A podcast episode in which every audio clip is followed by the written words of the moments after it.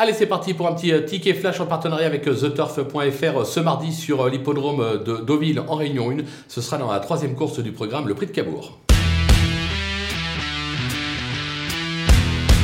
Dans cette épreuve, on va tenter un petit 2 euh, sur 4 avec euh, deux chevaux qui semblent assez sûrs au papier. Euh, on commence par le numéro 3, The Antarctic, qui reste sur une deuxième place dans le prix Robert Papin.